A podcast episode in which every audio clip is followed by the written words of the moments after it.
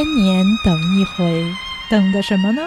等一回宇宙中最团结紧张、严肃活泼、解放思想、实事求是、与时俱进、开拓创新的节目。我们是 Space X 未知物语。乘客您好，奉上级指示，列车在西单站通过不停车。列车在西单站通过不停车。大家好，我是基本上不敢上下班高峰坐地铁的瓶子。大家好，我是坐过形状各异的地铁的橘子。大家好，我是看北京地铁宣传片儿能看到掉眼泪的蚊子。呃，大家听到这可能会觉得很奇怪哈，蚊子是个村炮，没坐过地铁。对，其实 并不是这样。我查了一下，发现一个非常惊人的数字：去年北京地铁全年有一个版本的数字是运送了三十二亿人，还有一个版本是运送了三十四亿人。但是因为在这个巨大数字面前，感觉差两亿都不是个事儿了哈，就觉得这两个数字哪个准确就已经不太重要了。总而言之，是把我们国家全国的人运了两遍，可能还要差不多多吧。他这个数据没有计算一下他们每天日均运送的客流量哈。呃，日均现在基本上都是一千万以上，高峰的时候是一千二百万。我今年查到比较近的一个数字是二零一六年四月一号刷新的，是一千二百二十点八万。哇！就是日军，那这个确实跟其他的那个大都市还是有差距的，就是比他们要多好多。这个就是我觉得已经超出我的想象能力了啊！虽然我觉得我自己算了一下，我自己在这个三十四亿或者三十二亿里也贡献了大概五六百次吧。这么一想，自己一个人贡献五六百次，那可能那么多人确实是还能到三十几个亿，但是这个。这个数字之大，我觉得确实是已经超出这一个一个我们个人的这种个体的想象了。对，所以我们今天的主题是，就是来讲讲我们和地铁的故事，发生在地铁上的以及地铁本身的各种故事。我们第一次在我们做节目之前，给我们的节目起好了名字，就是一个非常有。地铁特色的一个短语哈，你可能只能在地铁中听到，叫本站通过不停车，而且有浓浓的那个北京的味道，因为这一段那个语音可能在北京的地铁中会比其他的地方更经常听到。对，尤其是马上这个十一假期啊，这个将要来临哈，一到这个十一啊等等重大节日。天安门东、天安门西就经常会本站通过不停车。对，然后之前一般都会加一句是经上级指示，本站通过不停车。我之前也没有查过这些相关的数字，但是准备这期节目的时候，然后看到文字写的这些相关的数据，关于北京地铁的，我也还是挺吃惊的。因为从小觉得好像北京的地铁在自己的印象中，就是和现在它发展成的样子。就是差距还是挺大的，然后我觉得其实咱们今天也可以从咱们这个小时候对这些地铁的一些回忆说起来，嗯，也是刚才蚊子说的那个让我想到小的时候每次进地铁，就尤其第一次进地铁的时候，我感觉好像就像是那种地下宫殿一样，然后就是那种大大的大厅，然后特别敞亮，然后没什么人，对，而且那时候地铁就是。只有一号线和咱们那时候都叫环线嘛，就是现在的二号线。对，那时候的二二号线里面有很长的一段是有这个，不是现在每站都是广告。二号线里很长一段是有这个壁画的。对，所以就更增强了你的这种现在也有吧？对对对，现在也有，现在也有。东四十条和西直门吧，很多站都有，就是包括像比如说工体那个，对对对，那站就是东四十条。东四十条那站它就是结合工体的这个体育。主题就是中国传统的体育，然后记得哪站里还有关于就是中国古代的科技，嗯，对，好像有，就是上面还有那些就观星的这种什么北斗七星什么的这些的，就是它是结合美战的这个主题，而且同时非常有民族特色。宫体内战就有什么打太极拳的呀这种。哇塞，细心的蚊子竟然看过这个这些画。我小的时候对这些一直觉得比较困惑，因为它都是用的那种马赛克砖拼的嘛。对对对。对，底色色调都比较深，然后都是那种神话故事范儿的。然后这也是我对马赛克的最初的印象，就是从这儿来的。所以我们也是从小通过坐地铁开始接触自己生活圈以外的北京，然后慢慢的通过嗯坐地铁认识更多的城市和世界。嗯，那比如说瓶子，你一般以前坐地铁都去哪儿啊？小时候？其实刚才你们说那个北京地铁是一号线和环线，我怎么记得就是管一号线一直都叫一线？北京就是两条地铁嘛，就是一线和环线，就是现在的一号线和二号线。嗯当然是更多的是坐一线了。然后小的时候，多数是住在我姥姥家，在地铁万寿路站附近一号线。每周末，我妈会带着我回姥姥家，然后中午趁姥姥睡觉的时候，就想着出去逛逛。小朋友们就要求出去逛逛，我和我姐，如果是家长比较累，就去附近的城乡翠微，就是现在在地铁公主坟站附近的两个比较大的商城。呃，如果是家长兴致比较好，就会去西单。就坐地铁去，哎，但是你这说是有点往后了吧？因为嗯我印象中，原来最早一号线它不是就是到复兴门吗？嗯，然后我刚才查了一下，到西单是九二年才开通的。我大概是就是上小学之后才长期在他们那边生活嘛。暴露年龄了，你还说的这么具体？你说九二年的时候咱们上学了吗？咱们还没还没出生生呢。对，就是在还是修到了西单站之后嘛，然后坐那个去西单，所以就是长久以来对于坐地铁到西单站都有一种过年般喜悦的心情，然后再加上我那个姨父其实是地铁的职工嘛，哦，哦，嗯，他都是在古城车辆段上班，然后他坐地铁以前都是不要钱的，嗯所以我们从小都是觉得地铁是自己家开的。这么帅，对，然后我还曾经有过一次跟着我姐，就是我大姨姨夫的孩子，一起去姨夫上班的那那边儿，第一次到了古城那一站。现在古城站是尽头，不是是苹果园儿当时好像古城是就是最西边儿的嗯终点尽头过一阵子。那个那个站，嗯，就是和其他的一号线的站是不一样的，好像是是两个通道吧。对对对从那个开始，从那站开始往后就分成了两边儿了。我小的时候一直觉得，感觉那个地铁那个车像一个怪兽，一个生活在这个地铁这个洞穴里面的怪兽，然后就觉得古城那一站就是怪兽这个巢穴的尽头。老巢，那一次在古城那一站，就觉得有一种就游戏打到关底了，即将在这儿看到游戏最终 BOSS 的感觉。在那一站的时候，也在期待会不会有什么东西钻出来。我我觉得我好像很小的时候去奶奶家，好像就是可以坐到苹果园儿，但是确实是要在古城那儿换一个车，我记得好像每次是，所以我也记得古城那站是一个挺特别的一个地方。嗯对我就是已经已经到小学高年级了吧，都没怎么往那边坐过，所以我对于古城站的记忆就是说。当时有一次特别累，然后就觉得坐地铁从东往西坐，当时就觉得说，哎，太累了，然后我就多坐几站吧，正好有座儿了，然后就想说，嗯。反正往回坐也不要钱，结果就坐到了古城站，然后一下来就傻眼了，就发现原来不能直接穿过站台就往回坐了，就因为是两条铁轨在中间了嘛，而且嗯。它不像现在，比如十号线也有两条铁轨在中间，但是你上去以后是站台，就还是在站内，你就可以换到那边去。对，古城站是你要想换到那边，你就得上到地面上了，嗯，等于你再想下去就要买重新买一次票。我就特别沮丧，然后就觉得，哎呀，耍小聪明占便宜，果然没有好下场啊！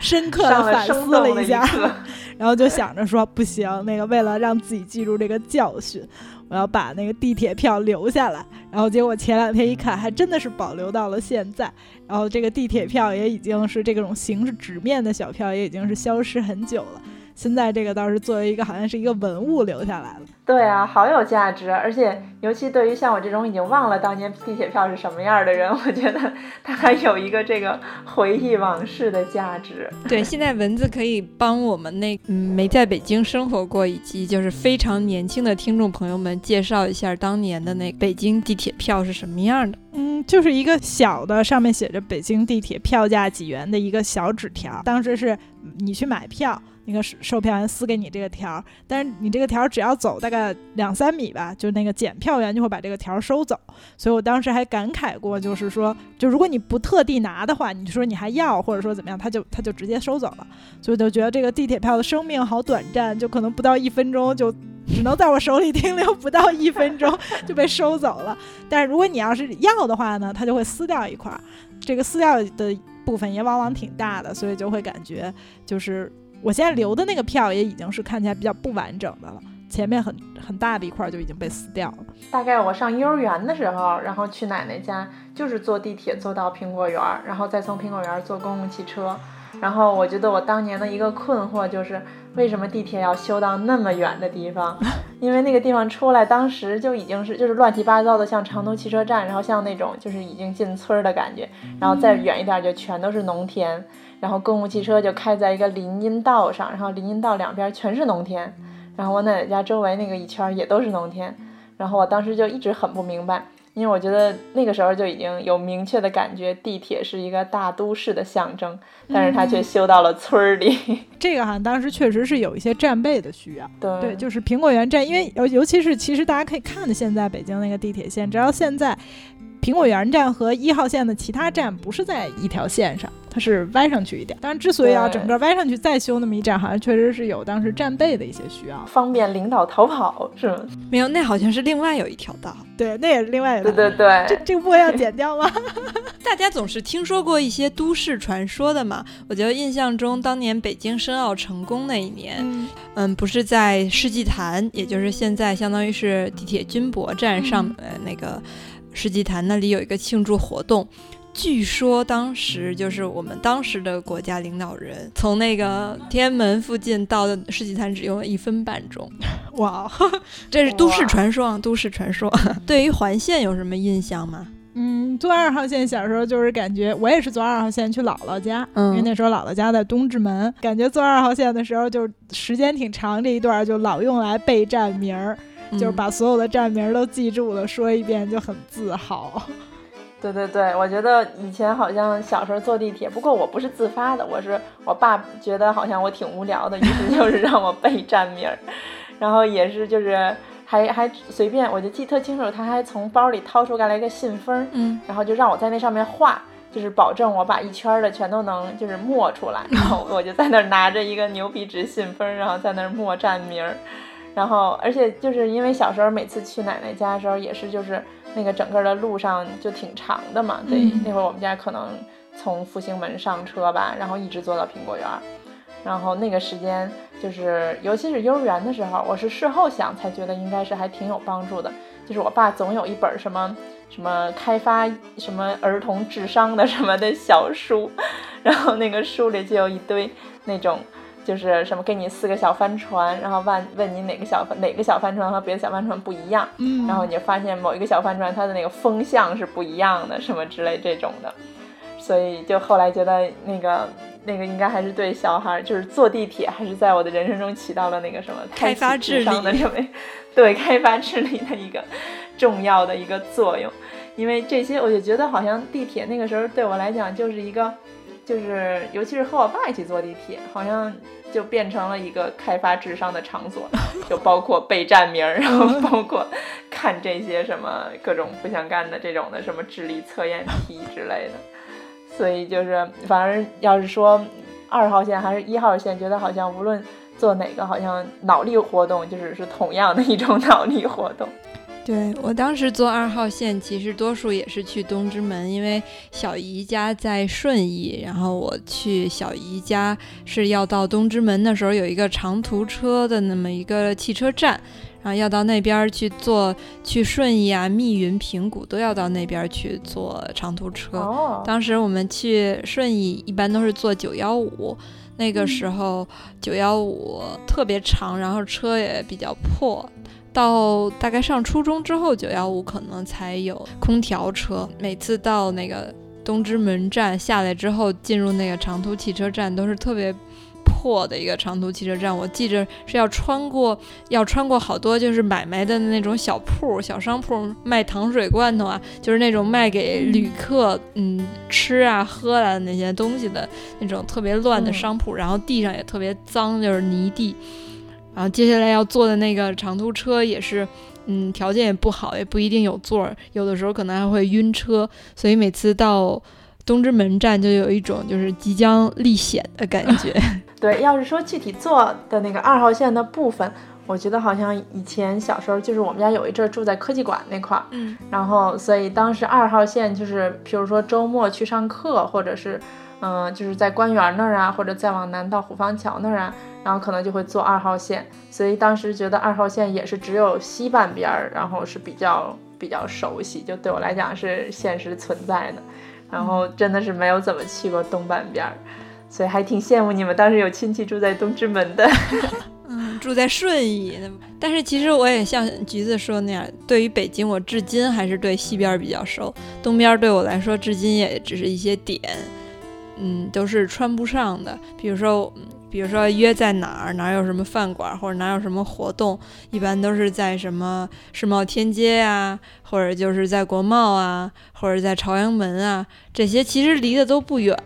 但是或者在双井啊、劲松啊什么的，但那些对我来说都是点。如果你让我开车然后走这些地方，我就有点蒙圈儿。哎，这说到双井啊、劲松啊等等地方吧，那咱们就肯定不止于这个一号线和二号线了。对对对，那就是其他的线路呢，北。北京这个地铁也是有一个在，尤其是为了奥运会吧，有一个特别大的发展。可能很长很多年内都是只有一号线和二号线，但是仅仅是这七八年一下到现在有十多条线路。对，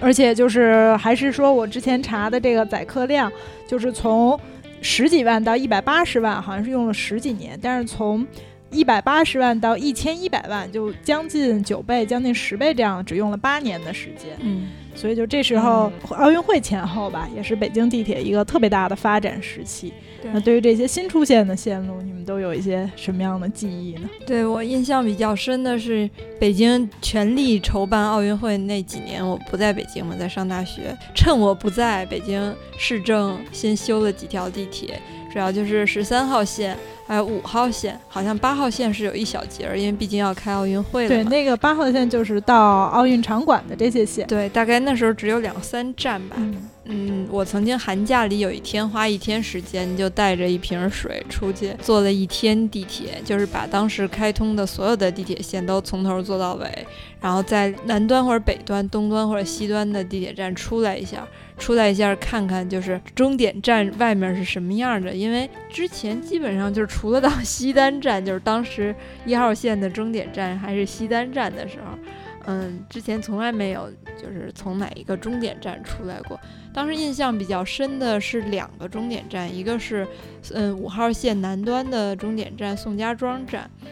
那个就是觉得特别陌生，而且那个宋家庄它还是已经是不是到南三环南四环了，嗯，反正是很南端了。然后也是觉得当时去的零八年的时候还觉得挺荒凉的。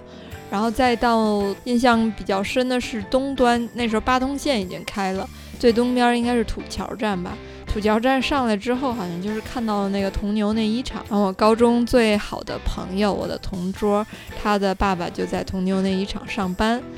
啊，他们家其实是住在果园站附近的，可是他们家因为是在厂子里住嘛，所以就是一直都没通邮，所以我也不知道他们家具体的地址。然后那一次是第一次，就是相当于是靠近他们家，然后就想，哦，就是我的好朋友原来家是住在这么样的一个环境里。那一次第一次就是感觉北京好大呀。嗯，而且之前，嗯，因为我从小就对京味儿的文化呀、听相声啊、看胡同的书啊，什么都比较感兴趣，总是觉得自己对北京是很了解的。可是，就是那一次坐地铁的旅行之后，就是感觉北京其实是非常大的，而且就是超越我的想象，就是我对北京的那个认知其实是很狭隘的。嗯，就是相当于是自己的这种 世界观开始一点一点打开吧，就是通过。嗯，重新认识北京开始，嗯，有这么样一个比较深的印象。对啊，我觉得瓶子特别的有心，然后是在修建地铁之后，然后重新去发发现北京。我觉得我就是唯一的一次刻意去坐地铁，就是为了坐地铁而坐地铁，是因为地铁票要涨价了，要去占最后一次便宜，所以也很有心特地。去坐了地铁。对，我觉得我有也有你这种类似印象，是当时，呃，四号线开通了以后，嗯有好几年，当时我也是先开始不在北京，嗯然后回来以后，因为当时就觉得四号线途经的这些什么新街口啊、西单都是特别熟的地方。对，所以我以为就是说，哎呀，去这些特别熟的地方就可以坐四号线，以为是一个特别自己应该很熟悉的事儿。嗯结果我第一次坐四号线一上去，就看一边指着是安河桥北，一边指着是天宫院，然后我就懵了，嗯然后我就觉得说，哎，这到底往哪边坐呀？就觉得好像都是完全没听说过对都不认识。然后当时就觉得说，我其实只是要去西单啊，就感觉是一个应该是特别从小就特别熟的地儿，那居然不知道往哪边坐了。所以那时候就突然觉得说自己熟悉的北京和现在就是已经扩展到的这个北京是不太一样了。就是四号线是在就是我刚工作的时候开通的，其实它的北端就是我当时住家的附近，嗯，单位也是在四号线上的某一站，所以我一直觉得四号线是为我开通的，是我的特快专列。而且它开通那一天，就是我们还专门去做了，嗯，做那个去西直门看那个六十周年的国防兵器展。然后我跟我爸妈一块儿，那个回回来的时候，就是遇上北京电视台、北京卫视在采访，就是为北京新闻采访这么一条，就是今天四号线开开通，然后市民们踊跃试乘，基本上这些市民们都是老头儿老太太。然后我爸还出镜了，我们自己没不知道嘛，因为嗯那一天都在外面活动，可能还吃饭馆之类的。然后晚上我姑还打电话给我爸说：“小明，我在电视上看见你了。” 关于地铁票涨价，其实我觉得还是该涨。有一次采访是要采访那个一个出版方面的知识产权侵权案，然后当时跟我说的是在大兴法院，然后我就去一早上就去了大兴法院，就在大兴嘛，坐着地铁就去了。到了之后，然后人家说知识产权厅其实是在亦庄，亦庄也是属于大兴区，对，然后我就只好又坐着地铁去了亦庄。到了亦庄之后，人家说法院开庭之后就是不许再进了，就是你只要迟到就不许再进了。然后我就气鼓鼓的回了家。回了家之后，那天晚上我还要去参加，我当时还在念在职研究生嘛，然后还要去学校考试。然后学校是在房山，所以那天我就是相当于北京郊区南半部郊区一日游嘛，地铁都是两块，所以我那天算了一下，自己大概坐一百多公里的路，可是就是地铁票其实也就是花了几个两块吧，嗯，不像现在，嗯，当时就是觉得还挺对不起政府，挺对不起纳税人的，觉得占了便宜。刚刚我们说到了这个北京的地铁呢，就是说查这个数据哈，现在已经是不管它是三十二亿还是三十四亿，已经是全世界这个运载量这个最大的地铁。除了北京的这个最呢，也看了看其他的几个最，就上海现在是世界地铁里程最长的，里程虽然长，但是它站不是最多的，站数最多的还是纽约的地铁。而这个最古老的呢，则是伦敦的地铁。那我们的这三位主播呢，也在不同的城市，不管是国内还是国外，有一些其他的乘坐地铁的经历，跟大家分享一下。我大概两千年第一次就是离开北京，然后那次是去的华东五市，就什么南京啊、无锡、苏州、上海，还有一个什么城市忘了。在南京的时候，就是说要乘地铁，结果发现南京是没有地铁的。那时候第一次意识到，不是所有城市都像北京一样，才知道北京真的是有特权的。不知道现在南京有没有地铁，应该也是有了吧？尤其是之前青奥会什么，他们肯定也嗯会有这些建设。然后那一次也去了上海，上海的地铁建的比北京晚，虽然也是挺早的，但是就是比北京要新的多。当时北京应该是没有闸机的，还。是阿姨们撕小票。，对对，就是相当于人工看守的。然后上海的那个应该已经是有那种有几个大棱子，然后你过去拨楞它一下，你才能嗯出去的那种，就是闸机啊，或者也应该是有电子的那种炸鸡了。刚才蚊子介绍，我们北京地铁票就是一张破纸，可是上海的地铁票已经是磁卡了。坐了上海地铁之后特别新鲜，两千年的时候，然后我心里就喜滋滋的觉得上海真是洋气啊，准备把那张地铁票带回家作为纪念品。结果就是在出站的时候，那张地铁票被炸鸡吞了，然后特别伤心。嗯，后来我还跟我妈说了这件事儿，我妈说。那可以再买一张啊，带回家做纪念。嗯，就是最开始认识其他的城市和认识其他城市的地铁，就是这个印象。那橘子呢？橘子是在世界各地，刚刚说就是坐很多奇形怪状的地铁，肯定有很多相关的故事。给我们介绍一下时尚魅力之都巴黎的地铁。对我第一次坐巴黎地铁，应该大概是十二岁的时候吧。然后当时也是过来玩儿，然后我觉得当时好像对地铁还没有这种，就是说它应该是日常生活中主要交通工具的这么一个概念。或者说，并不觉得地铁是可以哪儿都去的，因为在北京当时地铁线路还是挺局限的，然后是一些特定的地点，甚至那些对于那些特定的地点的那个印象，好像都是直接跟地铁联系在一起的。但是像是到巴黎之后，然后当时就是第一个感觉就是，原来到哪儿都可以坐地铁，然后地铁是 就是是一个可以像自行车一样方便的交通工具。嗯，那在地铁中有没有什么跟其他乘客呀什么的小故事？坐地铁的时候有两件，有两个点特别让我觉得吃惊。一个是他们所有的人，无论是碰到你没碰到你呀，或者是怎么样，他们都会跟你说对不起。稍微有一点儿什么，他们就会跟你说谢谢。所以当时坐地铁的时候，因为他们地铁上其实人也挺多的，嗯，然后总是有一点惊弓之鸟的感觉，因为。就是觉得是不是就该什么时候该跟人家说对不起没说呀，或者是该说谢谢没说呀？然后当时还特地跟我妈学，就是法语的怎么说对不起，教我们说谢谢，谢谢就是 merci。当时我妈教给我的那个就是说，人家如果跟我说对不起，我应该跟人家说没关系，因为就是人家跟我说了之后，我一开始都不太会回答嘛。后来我就是那个问我妈，然后我妈说是你就可以跟她说是 vous en prie。然后当时对这个发音觉得特别的神奇，根本就是听不懂这是什么发音。然后我当时就记得就就是我就是我不脏屁，就是最后的那个屁，每次都发的，就是内心觉得特别的舒爽。说完那个屁，虽然说没关系，但好像在骂人一样。对，当时还在车里一直在就是心里默默的念叨，有点小紧张，然后就想说万一人家那个跟我说什么，我得能立马给人家回应出来那种感觉。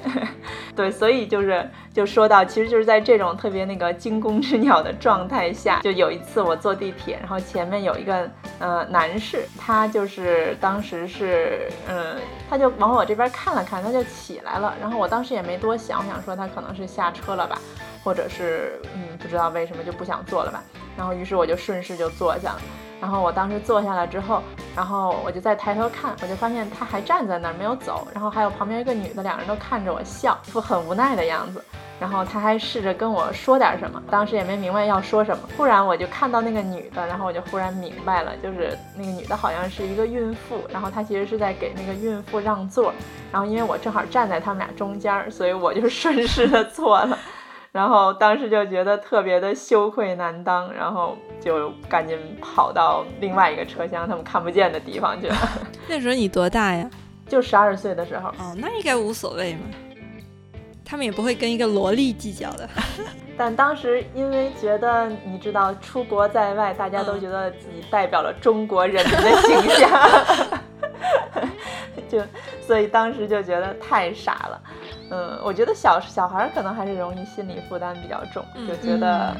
尤其是当时美美的跟人家。呃，遇到什么就碰人家一下什么之类的，还都挺紧张的，就是得觉得哦，西方文明国家，我们得赶紧那个 表现的道个歉，表现自己是从那个礼仪之邦来的，是吧？对对，哎，那蚊子当时那个出国的时候，刚一出国，在这个方面有什么体会吗？嗯，地铁上先开始，我觉得我可能要想到是因为我先开始是在荷兰嘛，但是荷兰是那个。其实阿姆斯特丹也有很短的地铁，但是它基本上是很少，因为阿姆斯特丹就是基本上是一挖就底下就是水了，嗯，所以它是一个非常低，因为它海平面太低了，所以它是一个不太适宜修地铁的城市。我可能刚出国，最开始对地铁印象比较深，就是呃第一次去柏林玩，然后当时去柏林的时候就觉得说。呃，因为在相对一个比较小的城市待了有差不多一年的时间，就莱顿是没有地铁的，对吧？对对对，就是小镇嘛。就那时候，其实先开始我也没意识到，就是说这种大都市的这种以地铁为代表这种大都市的生活方式对我有多大的影响。嗯但是我第一次后来隔了差不多快一年去柏林玩，然后一下那个火车站，它是火车站、地铁、轻轨什么所有的都连在一起的嘛，嗯就是一个特别大的交通枢纽。嗯然后我到那儿就看到了一个特别复杂的图，然后我当时就一下就觉得说，因为有很多游客，其他人是在那儿就觉得特别懵的感觉，嗯，然后我当时就一下就觉得啊，就是活过来了。成了。对，进城了，就有一种我的那个就看这种东西的能力终于被激活，终于派上用场了。对，就那时候突然就觉得说，其实自己还是挺离不开这些现代都市的这些设施和这种生活方式的。对，我就当时，所以我当时还在那儿站着，就愣了挺半天的，然后记忆也特别深刻，就觉得说自己其实自己的一部分是很深的被这种生活方式所塑造了的吧。嗯，对，受到很深的影响。嗯，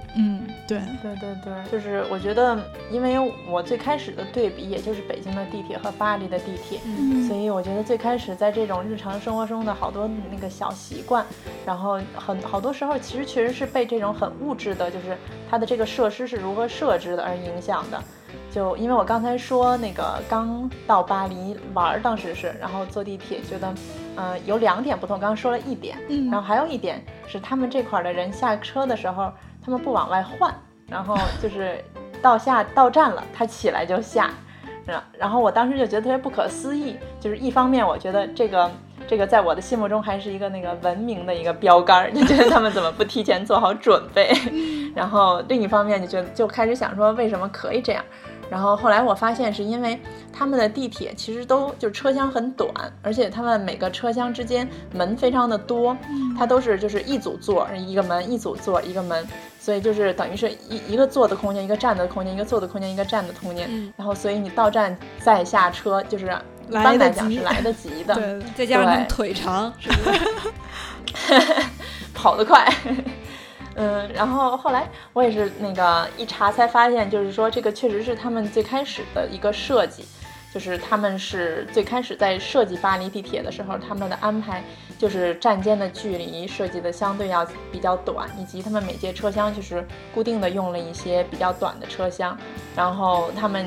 现在觉得就是这个方面，因为他们这个东西好像是设置了以后就不太好改了，嗯所以他们说好像还是会在将来的发展上有一些呃障碍吧，比如可能运力上面呀，可能就是很难嗯、有一个这种飞跃性的增长，嗯，所以这个在某种程度上是一个呃历史的积淀，然后以及就是它确实也是一个就是物质，就是人们创造的物质之后再反过来影响人们生活的一些习惯的这么一个，我觉得挺有趣的一个一个一个例子吧。对，而且一说到这个，我还是昨天查了一下，然后才发现就是。我觉得还有一个很有特点的是伦敦地铁，嗯因为刚才蚊子说伦敦地铁，刚才蚊子也说了，就是伦敦地铁是等于算是世界上的第一个就是正式的地铁对，吧。最古老的地铁，嗯，它是在最早是一八六三年就开通了，对，已经有超过将近一百五十年，差不多一百五十年历史。怪不得那么破和脏呢。我觉得要是脏和破的话，纽约地铁还是要比它更脏更破一点儿。先说伦敦的，嗯，我昨天就是因为咱们要聊地铁，所以就特地去采访了一个远在伦敦生活的一个闺蜜，然后她跟我说了一点，我觉得挺有意思的是，呃，伦敦地铁里是没有信号的，然后她觉得对对她觉得这一点特别好，就是可以大家看看书呀，然后也可以就是也也可以和。那个手机暂时告别，就是摆脱这个手机这种永远都是在线的这种状态。然后我就觉得很奇怪，就是为什么一直到现在伦敦都会，嗯、没有没有信号，以及就是大家也都知道，伦敦地铁是格外的贵，就是比起其他的国家地铁，就是是真的是特别贵。你像巴黎的话，你单买一张票大概是现在是嗯一点九欧，大概和呃十十十四块钱人民币。然后伦敦地铁现在是四磅多，就大概怎么也得合三十多块钱，快四十块钱人民币吧。然后我觉得巴黎的地铁可能算是目前其他的世界上其他城市的这个票价的一个，就虽然可能有高有低，但大概是这个水平。然后但是伦敦地铁就是远超这个水平。后来我查了一下，好像主要就是因为它伦敦地铁是挖的比较深，然后这个就涉及到它最开始的一个挖掘技术。就是它是用就是开矿坑的这种的方法挖下去的，嗯然后像巴黎啊或者纽约这些也是跟它大概同时代或者稍微晚一点的地铁，大家主要是用的是就是开大坑，就是开成就是地面上就是能看到的大坑，然后再给填上的这种方法。嗯所以他们这种方法挖不了太深，就大概几米深就结束了，然后就是离离地的距离可能也就那么几米，然后但伦敦地铁它的离地距离是六十七米，然后大家就是后来我我当时可能大家对六十七米没有概念，后来我查了一下，原来北京的楼就是大家都知道九十年代北京是不能盖太高的那种摩天大楼的，是有限高的，北京的楼的限高是六十米，所以大家现在在那个城市里，尤其二环以里能看到的所谓的这种高层的建筑和这种住宅楼，就是二十层左右的住宅楼，它就是六十米的概念。就你大家可以想象一下，就是伦敦的地铁大概是离地面是这么一个距离。所以它这个这个深度，它维护起来其实相对来讲成本就会就会很高，嗯。所以它的这个价格就会比较贵，然后以及它这种挖的时候是，就是因为大家都知道英国地铁它就叫那个 the tube，然后它就是挖的也是一个管儿，然后它地铁墙也是那样弯的。我就记得我第一次去坐那个地铁的时候，我就特别惊诧，就是说你站在门那儿你没法靠，嗯因为你要靠你就得整个人就是弓起背来，就窝在那儿。所以它其实地铁和那个那个，因为它那个洞就挖的不够大，所以它地铁就只能就是说尽量的做的，就是为了也是为了能运送更多的人，所以也是尽量做的跟那个洞大小相似。所以它是做的跟那个洞是属于严丝合缝儿，所以里面是没办法设基站的，就等于它没有空间架设基站。所以，而且他们如果说是在里面，他们可以有一个设备，就是变成是那种就是传递信号的转接设备。但是说如果做那个的话，然后就是成本就太高了，所以他们也没有任何公司愿意做这个。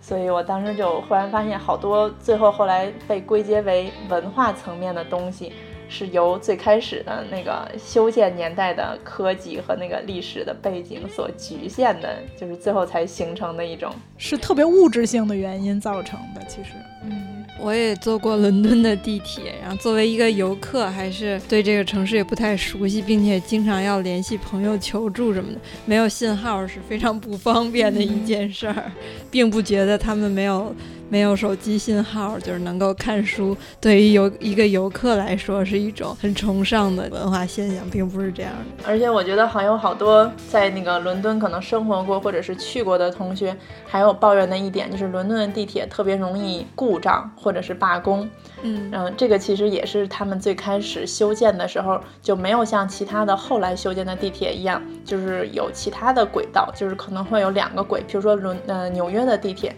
它都是就是中间是四个轨，就中间两个轨，然后外边两个轨，这样它就是可以就是有一个修护和维护的这么一个。嗯，就是可能吧，就是说他可以暂时用这两个轨，然后维护那两个轨，嗯所以就是伦敦地铁就是坏了就是坏了，坏了就是停了，然后停了它才能修，所以这点也是就是嗯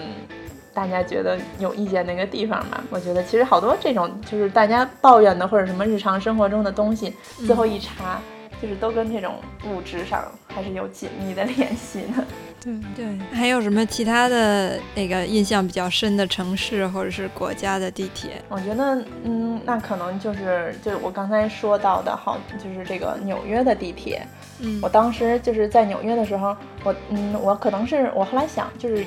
应该是去了他们纽约市的那个历史博物馆，当时被传达了一个错误的信息，就是纽约是世界上第一个地铁。我也不知道当时为什么这么想的，但是我当时立马就信了。嗯嗯，可能是我误解了他们的解说了，但是我当时立马就是对这个想法就是非常的执着，因为当时就觉得那个纽约的地铁太脏了，就是又脏又破，想想说怎么会这么脏这么破，果然是因为年代那个久远，所以觉得也就能忍了。而且我觉得纽约的地铁它的那个特点是，尤其是当时经常坐的应该是一号线吧，然后它那个上面是不封顶的，就是它上面是有点像那个那个排水沟的井一样，是那个有那种栅栏的。然后，所以就是外面下雪的时候，然后它里面的那个那个铁轨附近也会有雪。我当时就觉得这个这一点，就是在我看来，我觉得不太合理，是因为这样外面下雨，外面下雪，然后里面那些铁铁道上面，然后也会落上水呀，然后就是那些脏东西啊，然后中间那个地方又那么难打扫，然后 所以我当时就觉得它这么脏也是有原因的，因为不太好不太好打扫。哦，然后一说这个打扫，我又想到就是那个昨天那个那个在英国的那个闺蜜还跟我说，就是。嗯，她的朋友跟她讲，每天晚上在那个伦敦地铁关门之后，然后是会有专门的清洁人员，然后到那个地铁里面去打扫的。嗯，然后他们打扫的时候，然后大概有百分之七八十的脏物都是各种不同的毛发，各种不同的毛发。就我当时去东京玩的时候，刚上地铁的时候，其实是战战兢兢的，就像。就像橘子说，他十二岁第一次去巴黎坐地铁时候，是因为当时听说就是日本人他们的那个手机的铃声都是特别小的嘛，他们一般都是在公共场合全都是静音的，怕打扰别人。然后我和我的好基友在地铁上根本就不敢说话，连大气儿都不敢出。而且听说就是日本人在地铁上虽然是。嗯，他们的信号很好，但是他们也都多数是读书的。可是，在那玩了两天，就发现他们其实是说话的，而且说话声还挺大的。可能有的是喝醉了酒的上班族，他们下班的时候坐地铁聊天的声音非常的大，特别吵。然后也不是所有人都读书的，虽然他们那个文库本带到身上还是挺方便的，但是还是好多人玩手机的。所以这个也是觉得。嗯，真正了解一个地方，还是和传说当中的不太一样的。对，说到这个给游客留下印象，我印象很深的就是在西班牙的巴塞罗那坐地铁，嗯，就是在很短的几站内，可能二十分钟之内吧，既看到这个城市特别友好的一面，又被深深的伤害了一下。嗯，就是先是刚一上地铁就碰上一个，他们一群人可能是那种结婚前的单身派对，嗯，然后就是几个男生都穿着黑丝袜，然后短裙，然后。就是好精彩，然后带着那个长彩色的长发假发，嗯，然后就各种嗨，然后就其中可能有一个项目就是你在那个地铁上跟女生合影，然后我们当时也那个就被他们过来搭讪，然后我们也当时跟他们合影，然后还就是反正也祝他们，因为后来他们说了他们是这种。Bachelor party 这种，然后我们也说祝他们之后那个结婚幸福啊 什么的，就是感觉是很温暖的那种跟当地陌生人的互动。嗯，然后紧接着我们可能就坐了两三站吧，就下车了。然后就一下车吧，就那个呃往上走的时候，我就觉得我的包被碰了一下。嗯，然后我一回头就看见有两个小孩拿着我的钱包。嗯，然后他们就说：“哎呀，你钱包掉出来了，我们给你捡的。”然后我当时就没反应过来，嗯，我当时就说啊，谢谢你们啊，谢谢你们什么的，我就把钱包拿过来了，嗯，结果再一看的时候，就是钱包里钱都没有了。哦，他们手好快，对他们其实其实他们就是后来我想了一下，其实我钱包是不可能自己从包里掉下来的，嗯，其实他们就是，而且还就是钱包，而不是别的什么，对，所以其实他们就是偷了我的钱包，然后我正好回头发现了，然后他们就说是他们帮我捡的了，嗯，所以当时我就觉得。其实还不仅仅是在，因为我当时听说就巴塞罗那小偷很多，所以其实钱包里没有几块钱。嗯，但是当时就觉得说，我还谢谢了他们那么半天，就感觉有点被伤害，就感觉就是你们那个偷我也罢了，还这么欺骗我，还让我谢谢你们，然后就就觉得很不开心。就真的是在地铁这种地方，你就是特别迅速的和当地的不同的各种人啊什么的发生这种交互吧。对。我在台北坐捷运的时候，嗯，其实也是地铁。台北人管那台湾人管那个地铁叫捷运嘛，轻轨什么的都叫捷运。然后他们也也有过，就是和当地人的接触，是三四岁的小萝莉，他们是。不允许在地铁上饮食的，就是吃喝都不行。可是我就是咱们这边其实也是有这样的规定的，但大家好像也没有执行的特别严格。我很惭愧，经常在地铁上吃早点，是吗？对。哦，那我因为我不怎么趁上下班高峰坐地铁嘛，所以我在地铁上看到人吃东西的还是挺少的。可是我觉得喝水，尤其是喝白开水，应该也没事儿吧？嗯，反正当时是没有这个意识的，然后就喝了口水，然后被一个小萝莉跟他妈妈说：“捷运上是不可以喝水的吧？然后他其实跟他妈妈说，但是看着我，我马上就很不好意思把水瓶藏起来。然后这个小萝莉也很不好意思把头扎到他妈怀里，我觉得非常可爱，很想捏捏他的脸。对，真的还挺可爱的。嗯，不过我觉得刚才蚊子讲到他那个在地铁上。被那个偷的经历，不禁就让我想到，在巴黎应该很多人还是有在地铁上被偷的经历的。就虽然我个人好像没有过这个经历，但是，呃，就是之前听过好多就是这种故事。你包括就是之前听，就是也有其他的朋友，就是从机场刚刚回到巴黎的时候，然后因为箱子大嘛，不好往车里面挪。然后像我刚才也说了，就是他们地铁都是那种一就是。嗯，这种一个坐的区，一个站的区，然后站的区，它那块一般会有一个翻板的那种的一个小座，然后于是他就坐在了那个翻板那个小座，然后箱子就放在了门口，然后结果就是在那个地铁就是某一站快要关门的时候，然后他箱子就直接被人蹬走了。哇，这么大的箱子。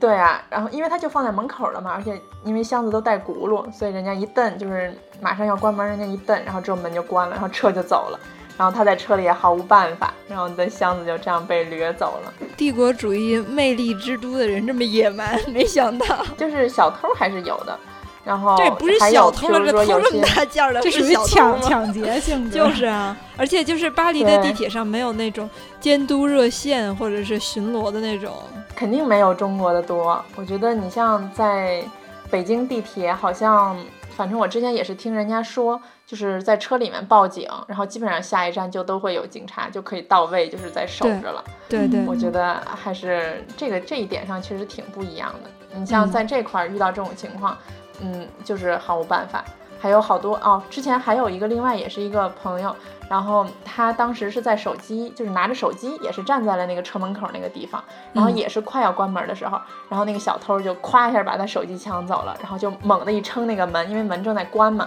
然后就跑出去了。然后但是他当时特别骁勇，他就是他咵一撑那个门就跟着追出去了，然后一直追到地面上。然后那个那个小偷就是特别不巧的是那天正好他们有一个什么的游行，然后因为游行的话都会有警察跟着，然后就是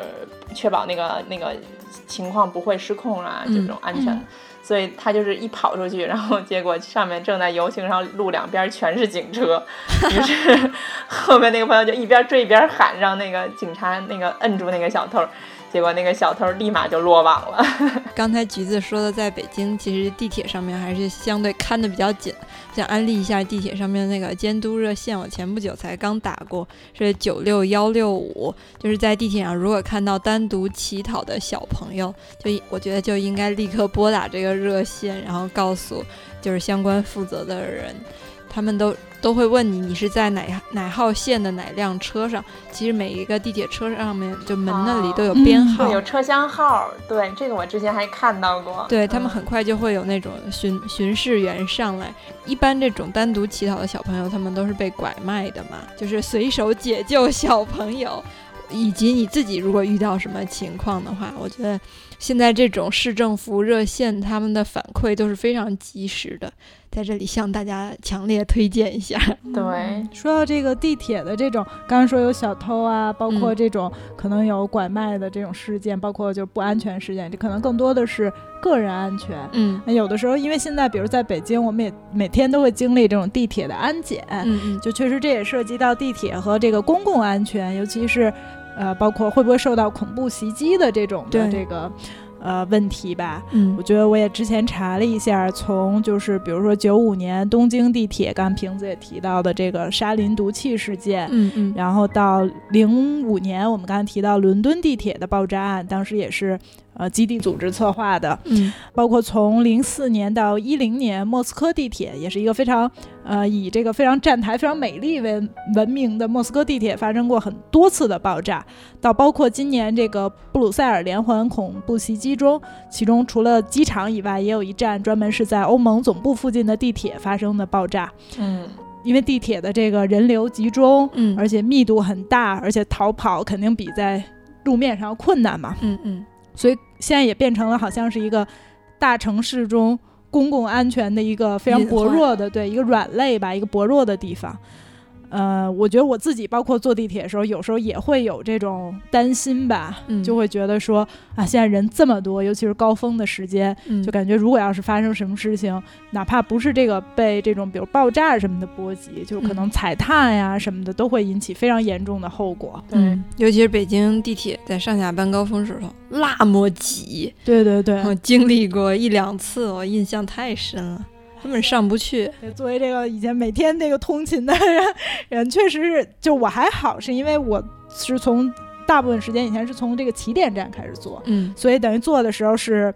没有上去的时候没有那么多人。嗯，但是确实是之前包括呃，我们也有家人是坐这个从这个特别挤的站上上车，嗯真的是曾经有在这个六号线，我平时也是坐六号线，但因为我是以前从这个海淀五路居这个起点站坐，嗯所以就会比较相对人少一点。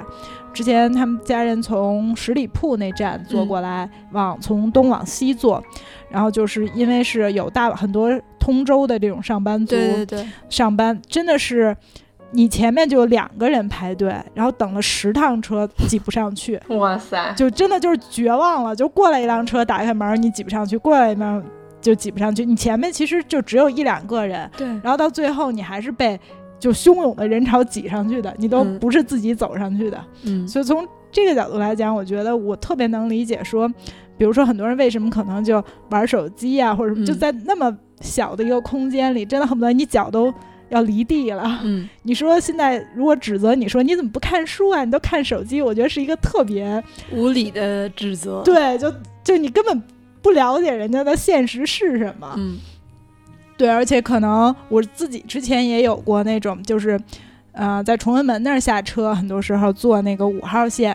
也是下车以后那个站出站的地方就特别特别特别挤，它是所有出站和换乘都在一个楼梯上上，嗯。就所有人都会拥到那儿。然后后来我就摸索出来，我在一个固定的车站门儿下车，下车以后就离那个口儿是最近的，对，而且我发现就是说，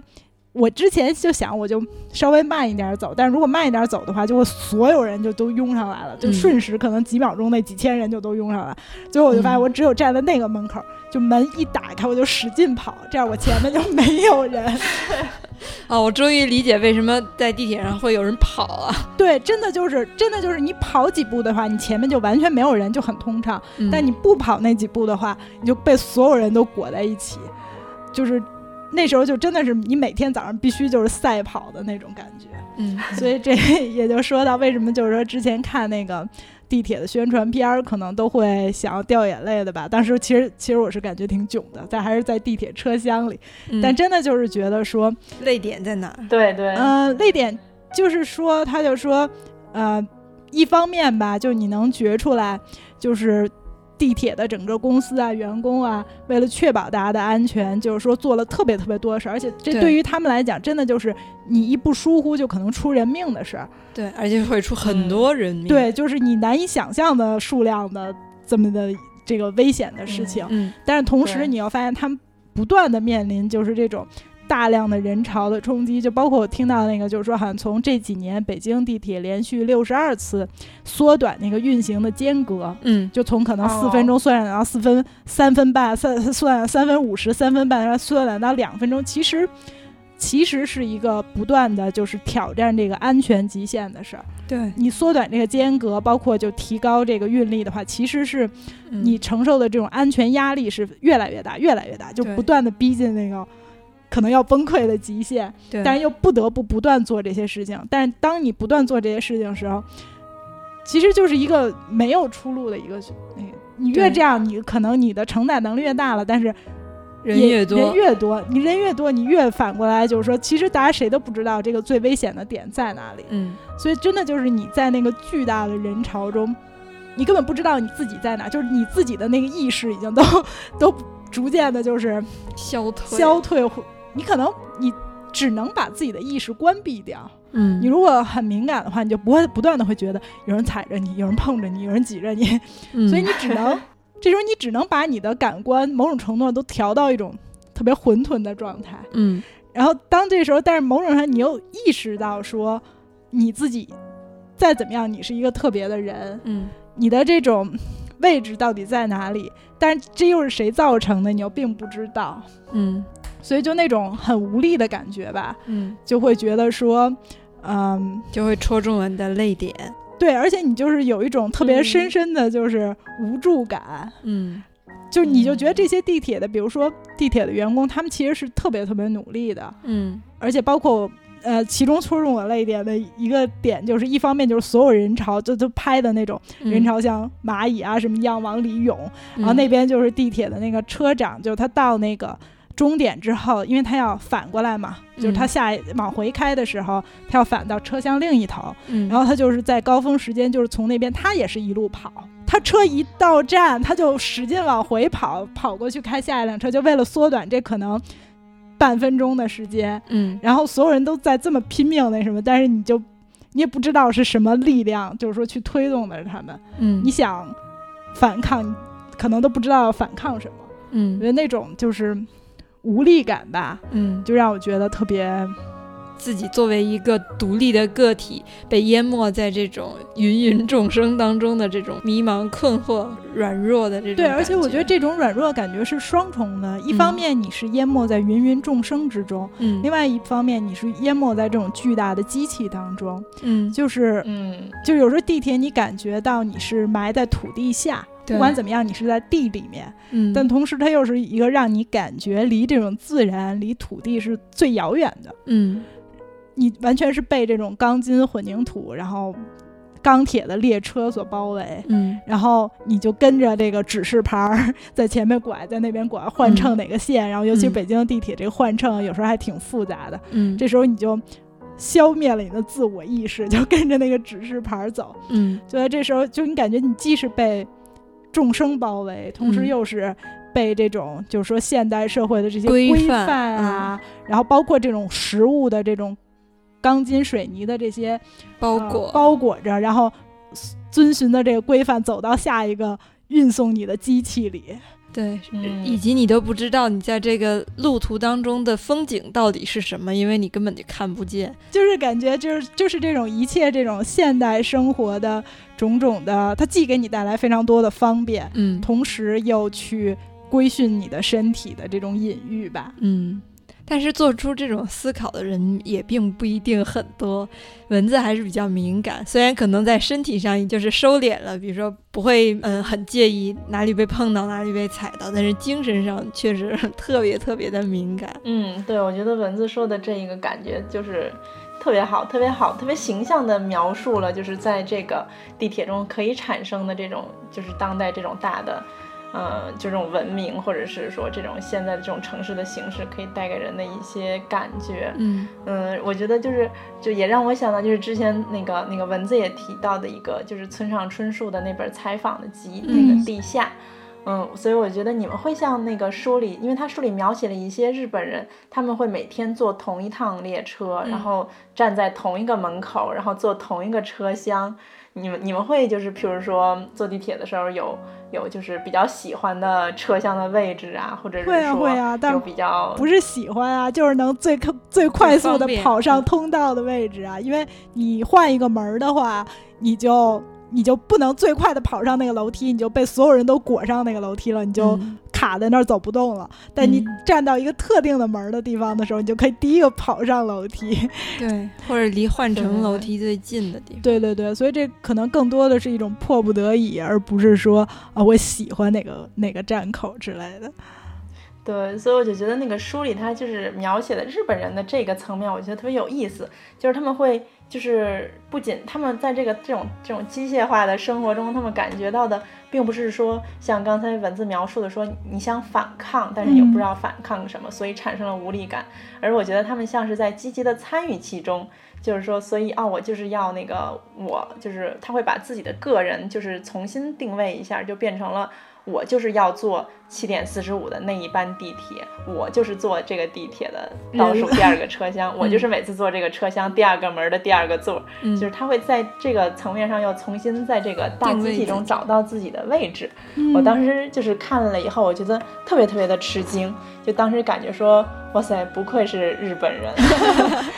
我当时印象比较深的是那个书里，就是他们会很多人，其实当时他们已经，比如说闻到沙林毒气异味儿啊，或者说感到不舒服啊，各种难受，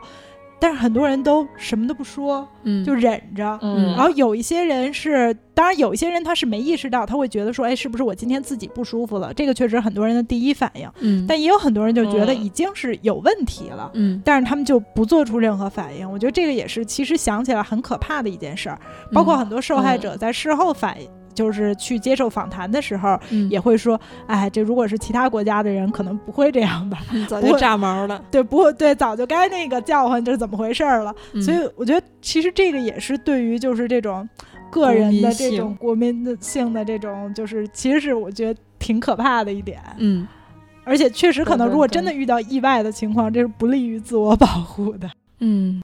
对，肯定的，在地铁里应该是最困难的吧？嗯我觉得好多时候。但是确实是，就是在日本这种，他们也有很多人在这时候积极的，在出现事情的时候积极的帮助别人啊，嗯，反抗啊，包括就是说，当遇到救护和警察都系统都非常不利的时候，嗯嗯去主动的进行这种帮助他人啊什么。所以在嗯任何时候，其实就你哪怕这种工业社会对于你的这种压迫多强，嗯任何时候这种人的这种个人的能动性还是不能放弃的。对，而且我觉得就是确实它会创造一种新，因为它每一个车厢其实等于也是把人都隔成了一个一个块儿，嗯然后以及它的时间其实也把每个人的这个时间也是用时间区隔，然后来把这个人分开。嗯，就像是北京折叠，对，所以就是我当时是是觉得，其实它也是能就是创造出来好多新的人际关系，就是嗯比如说，如果真的大家都像那些人一样，每天就坐固定的一班列车，那这一些人他可能在你人生中在占据的时间扮演的角色，比很多亲人就是七大姑八大姨，你一年过节见一次，对，都要重得多。天天见。对你天天见，但是你不知道他是谁，然后你们可能从来都没聊过。然后就像你们之前说的，你们小时候坐车，哎，还是现在坐车，经常能看到的那个残疾人夫妇。啊、现在坐车，对我每天我只要能看到他们，就证明我上班没晚。我要看不到他们，因为 当然可能确实是，比如残疾人，他可能生活要更规律一些是。是一对盲人夫妇，对对对我也见过一次，嗯嗯，然后我每天就是因为我是从家走到地铁站大概有几百米的距离，嗯，我是每天那个距离的时候，我往往走在他们的身后，然后、嗯然后看他们现在就确实还挺好的，就是他们去地铁站的时候。嗯，会有那个志愿者大妈，就是接他们过那个闸机，对，然后之后也会哦引导他们到一个比较方便的门儿那儿，会扶着扶着他们坐扶梯什么的，就每天都会有。这个我觉得还还挺好的，也方便他们的出行吧。嗯，对，他还挺有人情味儿的。对我之前采访过，就是一些盲人嘛，嗯。然后现在确实是，嗯，公共交通方面对于他们来说是越来越友善的，嗯。嗯，尤其是像四号线，因为四号线是京港地铁嘛，嗯。它是北京政府的 BOT 项目，然后他们的服务啊就会更好一点儿，包括就是像南站啊什么，嗯。他们都是有专门的人在做这种无障碍的设施吧，对以及无障碍的服务，嗯。对，而且就是我当时有一段时间是在帮他们那个巴黎的戴高乐机场做一个调查问卷儿，嗯。然后，呃，所以当时是每个周末要八点的时候到机场，所以就是会比较早就从家里出来，然后去坐他们的这种就是到郊区的这种快线。嗯，我之前从来没有在这个时间坐过这个这种到郊区的快线，而且它那个快线虽然，嗯、这边是北就不是是那个巴黎的那个中心城区，然后那边是机场，但是中间穿过的是就是有很多嗯，比如说阿拉伯呀，或者这种移民族裔聚居的这么一一片区域，所以就是，嗯、这片区域好多人不太喜欢嘛，嗯，所以我当时就是坐这个地铁的时候，嗯、你像早晨我大概就要坐前几班地铁，就出发大概六点半左右啊，可能就要出发了。然后当时上车之后，我就发现车上的景象跟往常坐车就是完全不一样，就是车上根本没有法国的这种白人，然后全部都是这种黑人或者是这种阿拉伯人。然后你从他们的穿着打扮上，你可能有些人就穿着他的那个工作的蓝色大褂儿之类的，就他们明显就是去做清洁、做卫生的那些人。嗯然后他们就是等什么，可能法国人是九点开始上班儿，所以他们可能就是六七点钟上班儿，然后就是去去打扫卫生啊，去什么的。当时我就觉得，就是巴黎折叠车上，对对是，就当时就觉得，嗯，我对他们就是我在那个车上，我顿时是就是那种心里是一种那种那种那种特别温暖的感觉，就是嗯涌起来。就是虽然你看到的也是少数族裔，但是嗯你的感觉就是说他们是这个社会中最勤勤恳恳、最踏踏实实的人，嗯然后他们只是占据了这个这个这个城市的边边角角的时间，然后平时我们都看不到他们。他们就是在我们在登场之前，然后为大家打扫好舞台的那一批人，嗯，然后以及有一天就是有有一天也是这个就是去机场去工作的时候，然后那天差点迟到，特别紧张。然后就是因为在那个地铁还没有出城区的时候，然后他们就是说在北边的某一个站，就是他当时说了那个站的具体的名字，说嗯这个时候一般法就是巴黎地铁他会说是 accident voyageur，就是说是有这个乘客的事故，嗯他不会嗯直说，但是就是大家都心知肚明说就是就是有人跳轨自杀了，嗯就是一般说这个时候就是跳轨自杀了。然后就是等第二天我再坐同一班地铁，然后再经过那一站的时候，嗯然后就看那个站台上还拉着那种红白的警戒线，有些地方、嗯虽然可能并不是说当时就是就是前一天因为这个事故而拉的警戒线，但是他就提醒了我昨天他发生了这件事儿，嗯。然后当时就坐在那个窗边儿，然后就看着那个站台上就是还在等车，因为还是同样的这个很清晨的这种时间，嗯然后所以站台上还是都是，而且那个那片儿就是他们聚居的区域，所以就都是黑人呀、阿拉伯然后站在站台上，各种大妈大叔，然后提着自己上班的什么那种工具，就有一种莫名的绝望感就笼罩心头。对对对，我也是有过这种，而且就是其实我觉得，就因为可能这也是，就是北京地铁太繁忙了，有时候让我觉得真的是特别，可能不能简单用无奈来形容吧，就确实是觉得很绝望。就我以前碰到这个自杀者，就是，呃，我地铁我坐在地铁里，然后地铁当时就停了，然后就说前面哦。几站有一个就是这种事故。然后哦。当时我们其实我觉得停了也也就二三十分钟，然后地铁就重新开了，而且我坐的我要下车的站是经过了那站的，嗯所以嗯。就是你可以想象，就当时其实已经是站台上，包括车厢里就已经是非常非常人，就已因为这二三十分钟的耽误，在早高峰的时间嗯。就已经是累积了可能有多少万人了，嗯。所以你也很能想象这个地铁当局他要用最迅速的时间把这个事儿处理了。嗯我觉得我当时真的可能只在车厢里等了二三十分钟这样子，嗯。然后，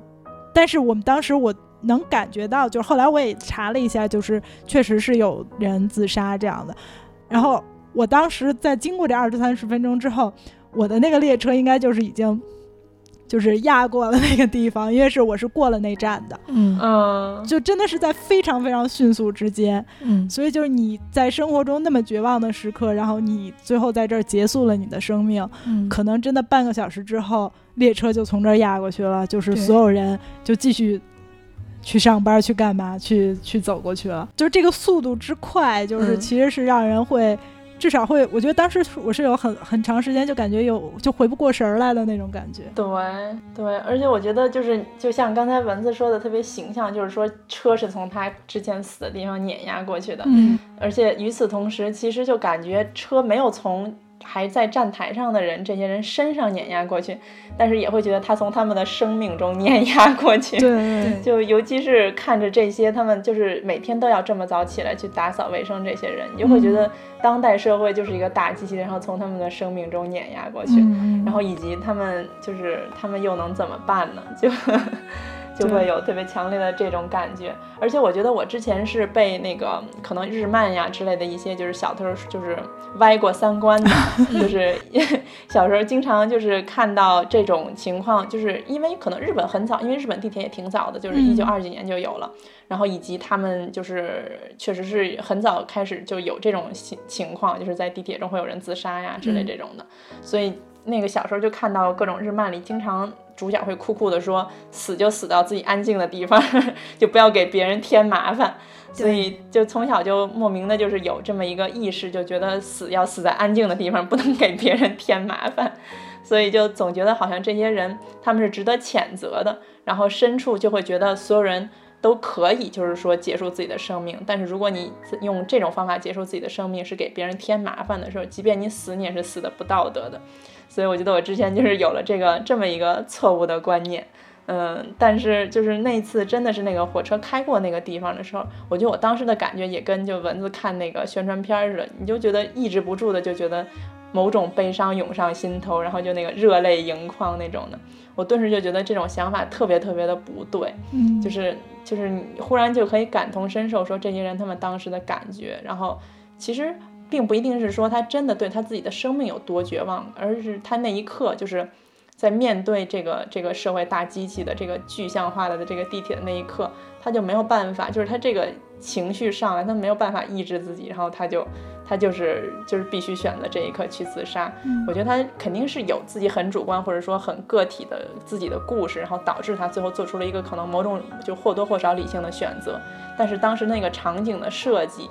我觉得对他整个人的这个这个情绪啊和这种的，他最后在这个地方做了这件事儿，我觉得也是有很大的贡献的。嗯，以及就是我从此之后，我觉得还是。嗯，对这对这个群体，以及对于就是说最后选择这种方式结束自己，他即便我当时就觉得就应该给别人添麻烦。我觉得就是你给别人添麻烦，就是真的，不然的话，所有人都没有人意识到你们的存在，就是这些站在站台上的这些人，就根本就是你的生活中遇不到他们，看不见他们，就是或者说即便看到了，大家不会就是。嗯，譬如说有很多这种保安呀，或者说这种，就可能你不会把他当做一个嗯平等的人来交流，就没有机会跟他有任何沟通和交流。对他只不过就是日常生活中的一个这种这种这种 RPC 这么一个存在，所以就被物化了嘛。嗯，对，就觉得就应该给这些人添麻烦，就应该让他们意识到，就应该让他们感受到这种绝望，就应该让他们感受到这种无力。所以我觉得当时这件事儿，我觉得还是让我就是观念上还是有了一个转变。嗯，就是刚才橘子说到，就是这些类似于隐藏于我们视线以外的这种群体。之前我其实曾经想采访北京的安检地铁安检员这么一个群体。因为当时是，可能是因为 APEC 会议吧，然后北京的地铁是逢人逢包必检，停止手检，就是严要求的特别严，很多人对这个有很强烈的抱怨。然后我就是亲眼目睹过有好几次在这个安检这个机器这儿产生的强烈的冲突，因为我觉得它有一些要求也太严格了，比如说刀具啊。或者说是那个化妆品啊。刀具其实对于我们来说，可能就是可能挺危险，但对于有些人来说，就是他们工作的工具嘛。比如说装修队啊，他们要带一些锯子呀、斧子呀这些的，而且他们是可以坐公交车的呀。就是为什么不能坐地铁呢？大家双方都是可以理解的。我就想采访一下，我觉得这些安检员们特别不容易，我就想写一下他们每天面对的这些冲突，他们巨大的无奈。嗯，而且他们都很年轻嘛，有好多看上去特别小。对，我觉得他们好像好多是看起来。像在校生那种，对。然后我刚开始去到几个客流量特别大的地铁站，然后去蹲点儿去看，就是想嗯现场记录几个比较强烈的冲突。我当时选的是北京站，还有龙泽站，就是龙泽站就是北京。就是居民区回龙观地区一个比较大客流量的站，早上五点多我就去看，就是从早高峰从头看到尾，然后还被 被安检员们当成匪类人物，然后问我在这儿干嘛，我说我等人啊什么，查你身份证啊。他们真的是非常辛苦，而且像我记得龙泽站、北京站，因为它客观上它那个入口就那么大，龙泽站是开了同时十几个入口，每一个入口都是排着七个拐弯的那个长蛇阵。然后当时我看的那一一两次是没有出现什么强烈的冲突，但是肯定是会有冲突的，就是即使是在没什么客流量的时候，也会有人因为不习惯啊，或者就是着急啊什么产生冲突。可是，就是几经周折吧，公安机构和地铁就是宣传部门，他们都拒绝了，就是这种采访，我也没有办法。然后，嗯，我我其实也想了其他的办法，比如说上贴吧，然后去看，就百度贴吧，因为你知道他们很年轻，你知道他们会接触的这种社交媒体。然后，但是因为就是当时我的工作的时间的限制的要求，这个题目最后放弃了。大概在我放弃了一两个月之后，我看到当时是博客天下吧，就做了一个关于他们的这种，就是我想象中的报道，就是关于这种地铁安检员他们的无奈、他们的生活的这种报道。然后我还联系了那个记者，其实他是那个杂志的实习生，当时那个女孩还没毕业呢。就写的很好，就是我想象的那样。而且其实我在之前，嗯，想做这个报道的时候，也做过一些调查。这些安检员们确实像橘子说的那样，他们就是还没有毕业的学生，而且他们不是还没有毕业的大学生，他们是还没有毕业的中专生。嗯，而且。嗯，比如说像我们知道，在北京的公交车上都是那些北京腔很重的大妈呀，或者大叔啊，在开车或者当售票员儿。但是这些安检的，嗯，小年轻们，他们都是外地的，他们就是其实是好多那种中专技校的学生。然后他们听说北京地铁在招人，嗯，其实他们以为这是一个大的国营企业，结果没想到他们来了之后，这个安检员对他们来说都是。就是临时工嘛，嗯，而且他们也会担心。我看到有小姑娘在那个贴吧上，就是问，嗯，我每天在这里看安检有辐射，我好像月经都不太正常了，是不是会有影响什么的？而且他们好像都是单休的，嗯，就是一周好像只能休息一天，可能那段时间因为 APEC 实在是对他们来说压力特别大吧，而且就是他们的收入是非常的低的，大概在北京。大概只有两千块钱左右吧，可能是包食宿吧。好多人也会就是在贴吧上说，就是被骗了呀什么的。后来我联系上那个做了这个报道的那个小姑娘，她还跟我说，她是后来也是在贴吧上，嗯，在微博上联系，最后是加了他们的一个 QQ 群，然后就是开始跟他们聊，然后私下里跟他们约，然后就是他们的生活就是像我们想象的，已经就是很辛苦很辛苦，所以我觉得。嗯，希望大家也能理解吧。其实现在北京，大家市民们已经都被规训了，就是大家都对这种安检还是比较配合的。知道你不配合，他们立刻就会叫警察过来。然后，反正你也没什么办法。但是我觉得大家还是在其他城市啊，嗯，还是尽量尊重和配合他们吧。大家都是很不容易，出来混都是很不容易的。嗯，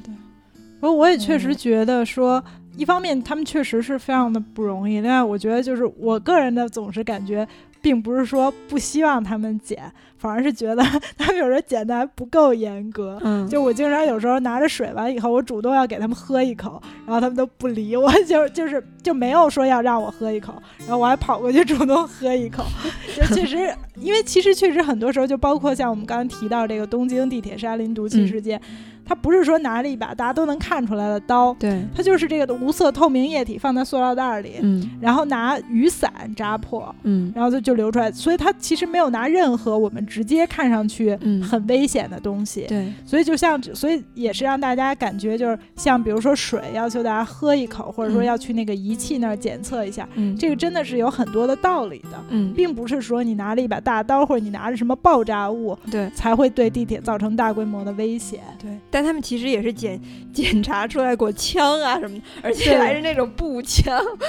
对，还有那个展览的当时。对对对对对，采访布景。他们看到的那个，就是他们看到那个景象，其实就是红外线是那种，就是比如说你的水，它显示什么颜色的，对对对，嗯，也不会就是嗯暴露你的隐私，比如说你在包里藏了一些什么私人用品啊，然后不想让人看觉得不好意思，他是看不清的，他只能看到，比如说不同分类。对对对对。所以大家就是在这方面，我觉得还是配合一下，也是为了自己的安全。嗯嗯，对，我觉得刚刚瓶子说的那个，嗯，就是在个人面对国家机器的时候，这种就是你也没什么办法的感觉。我觉得这个在在可能在国内确实是这种，就感觉好像国家机器是一个严，就是那种。非常完完完备的这么一个体制，你好像个人不可能有任何突破。但是我就觉得我刚到巴黎，然后第一年在这边上本科的时候，然后就经历了一个就是这种日常的这种的链条断裂的那一刻。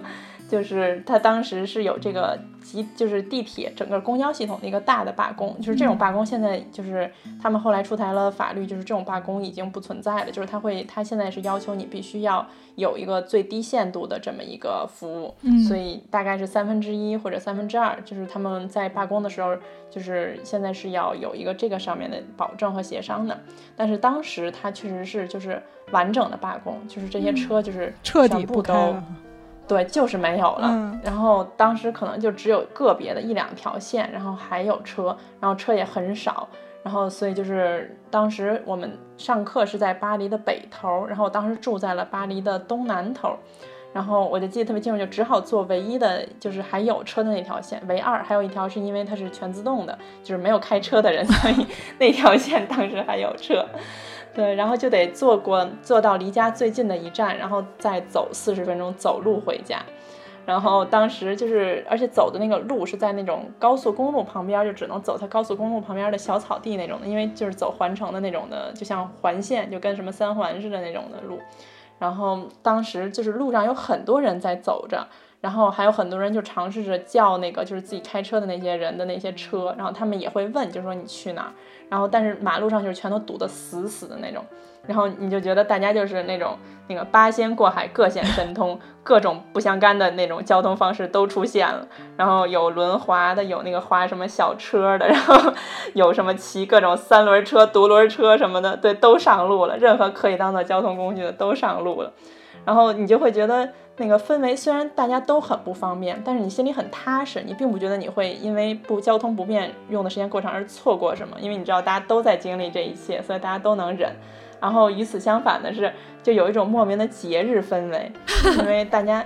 就你日常生活那个链条被打断了嘛？对对对对，就都从日常中走出来了，然后都是在经历一个就是特殊的一个异常的状态。然后大家好像莫名的，就是因为大家都在经历某一种不幸，所以好像关系也莫名的被拉近了。对所以就是一起在那个什么高速公路边上走，然后有些人可能还会互相之间什么搭搭讪、说说话呀什么的。然后就是整个氛围是一种，就是所有这种，就是这个社会的现代社会大机器被去掉了之后，然后有一种大家最原始的那种各种天性和冲动和欲望的那种展现的感觉。以以及我觉得挤车的时候，你也会觉得那些人就根本不会再像平时似的注意那种，就不要什么推推搡搡啊什么之类。就有些人他就会非常嗨的疯了一样的往里挤那种。当然他可能确实真着急呀、但是你会觉得好像这个社会上的一切都已经突破了底线的感觉。我觉得就是刚才橘子说的，让我觉得大家怀着一种过年般的心情去面对这么一次就是无序和混乱。对，对，但是有时候这 其实是有部分的真实的。对对对，是，所以我觉得这个正好也可以跟最后就是片尾曲做一个关联。嗯，这首歌也是之前提到的英国的那个朋友给我推荐的，他就是英国人，然后吐槽他们伦敦地铁也是经常出现这种罢工啊，或者是故障啊这种情况，然后就是写的一首歌，就叫《London Underground Song》。那我们就在这个躁动的音乐中和大家说再见，拜拜，拜拜。